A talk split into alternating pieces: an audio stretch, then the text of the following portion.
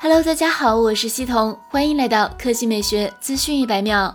多方爆料称，三星 Galaxy Note 20系列手机将于八月五日正式发布。没想到，提前一个月，国外爆料人就抢先分享了 Note 20 Ultra 的高清真机谍照。正面依然是中央开孔的曲面屏，额头未见听筒，电源键和音量键都在机身右侧。背部玻璃机身，矩形带凸起的相机模组，竖排三摄放置，镜头开孔不小。最下方那颗似乎是潜望式多倍变焦，三摄右侧是闪光灯和辅助对焦模块。S Pen 似乎有所加长，据说外壳质地也从塑料升级为金属。由于并未见到屏下摄像头等元素，Note 20相较于 Note 10变化并不算太大，属于中规中矩的升级。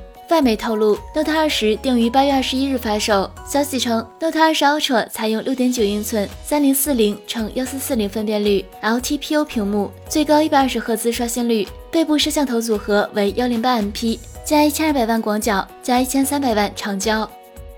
第二条新闻来看，苹果 AirPods 掀起了真无线耳机的流行风潮，新一代 AirPods 自然备受关注。目前，苹果在售的 AirPods 有两款，分别是带主动降噪设计入耳式的 AirPods Pro 以及半入耳式的 AirPods 二。日前，天风国际分析师郭明基在最新预测报告中指出，AirPods 三外观设计改变为类似 AirPods Pro。此外，现售的 AirPods 二将在2021年上半年停产。